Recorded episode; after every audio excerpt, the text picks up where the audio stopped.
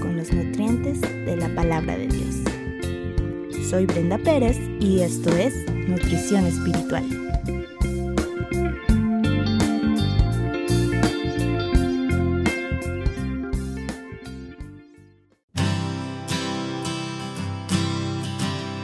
La paciencia. La paciencia es una de las virtudes que la sociedad más necesita. Si te pones a observar en tu entorno, te darás cuenta que en la actualidad a nadie le gusta esperar. Los lugares de comida rápida siempre están llenos. Los alimentos instantáneos son los que más se consumen. En el transporte público, las personas prefieren ir amontonadas en vez de esperar el siguiente camión o vagón del metro. Todo lo queremos al momento, pero la paciencia, aunque no nos guste, es necesaria en nuestras vidas. ¿Has visto a una mujer embarazada? Ella seguramente quisiera tener a su hijo desde los primeros meses. Los síntomas a veces son terribles, pero la ilusión de ver a su pequeño es más grande y desearía que lo sacaran de su vientre ya. Sin embargo, ella sabe que se está formando su cuerpecito, su cabeza, sus manitas y que todavía no está listo para salir a este mundo, porque le falta ese proceso de maduración a su cuerpo. Y por más ganas que tenga de poseer a su criatura en sus manos, por amor a él, lo conserva en su vientre, protegiéndolo. El bebé, si razonara, pudiera pensar, ¿por qué no me sacas? ¿Acaso no me quieres tener a tu lado? ¿Por qué no me dejas conocer el mundo si ya llevo dos meses de gestación? Pero así como el bebé no podría comprender con su pequeña mente por qué tiene que esperar, nosotras en ocasiones tampoco entendemos por qué debemos esperar en algunas situaciones. Pero nuestro Padre Celestial, que nos engendró espiritualmente, sí sabe por qué. La paciencia es parte del fruto del Espíritu y la podemos cultivar recordando que Dios es soberano y que Él tiene absoluto cuidado de cada uno de sus hijos, que Él mismo eligió desde antes de la fundación del mundo. Uno de los muchos ejemplos de paciencia es el Salmo 143, escrito por David, que dice, Oh Jehová, oye mi oración, escucha mis ruegos, respóndeme por tu verdad, por tu justicia, y no entres en juicio con tu siervo, porque no se justificará delante de ti ningún ser humano. Aquí vemos que David reconoce la condición humana pecaminosa delante de Dios. Y es algo que también debemos hacer nosotras, reconocer nuestros pecados delante de Dios antes que cualquier cosa. Después nos dice, porque ha perseguido el enemigo mi alma, ha postrado en tierra mi vida, me ha hecho habitar en las tinieblas como los ya muertos, y mi espíritu se angustió dentro de mí está desolado mi corazón. David es honesto con Dios y en su oración expresa claramente lo que siente, no teme compartir sus sentimientos con Dios. Luego nos dice, me acordé de los días antiguos, meditaba en todas tus obras, reflexionaba en las obras de tus manos. Extendí mis manos a ti, mi alma, a ti, como la tierra sedienta. Aquí David reflexiona en la soberanía de Dios en quién es Él realmente, en todo lo que Dios había hecho en su vida. Y esto es algo que también podemos hacer nosotras, recordar las veces que nos hemos sentido tan angustiadas y que realmente Dios nos saca de ese apuro y vemos que Él tiene el absoluto control de nuestras vidas. Así igual hizo David.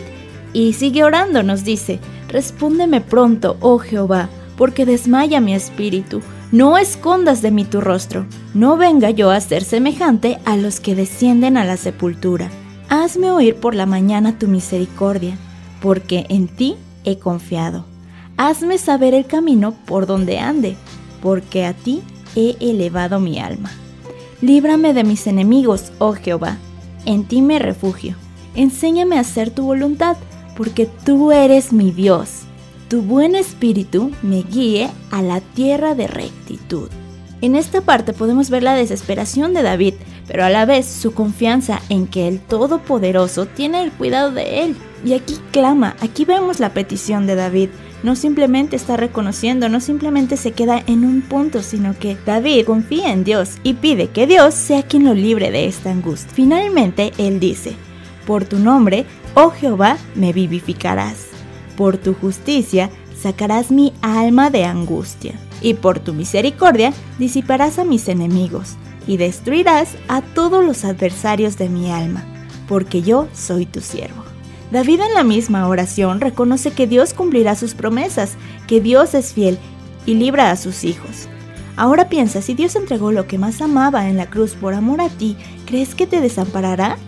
Y el propósito de la situación que estás viviendo es que madures, al igual que un niño en el vientre de la madre, para que al llegar al momento de ese cuerpo glorificado, puedas vivir conforme a la imagen y semejanza de aquel que nos eligió, de aquel que nos ama y de aquel que dio su vida por nosotros.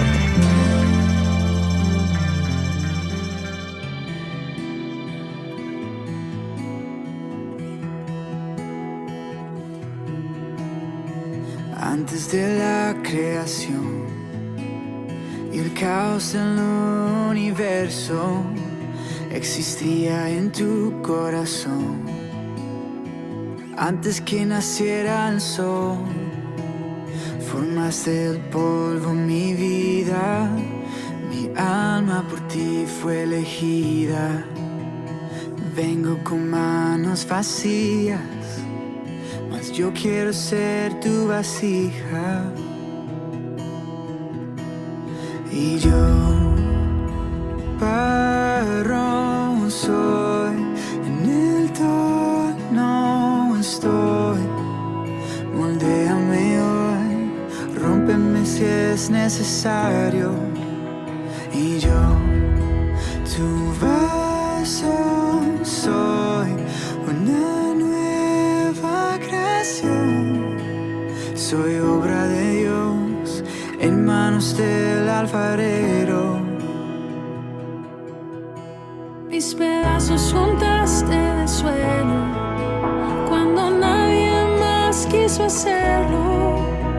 Tomaste mi vida en tus manos, me restauraste, me hiciste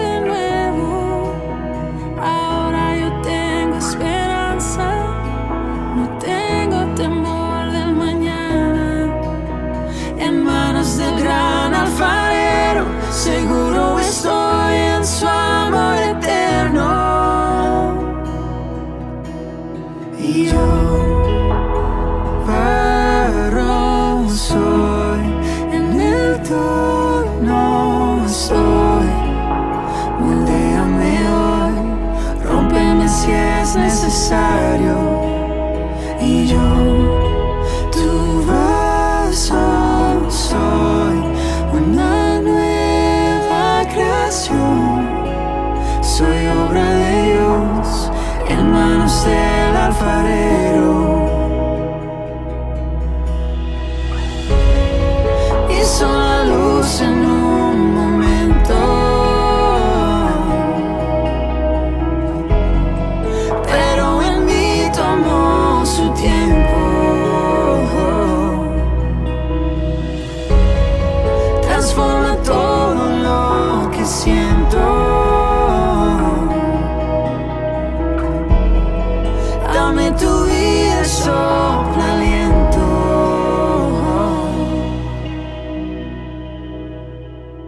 Y yo, barro soy, en el no estoy.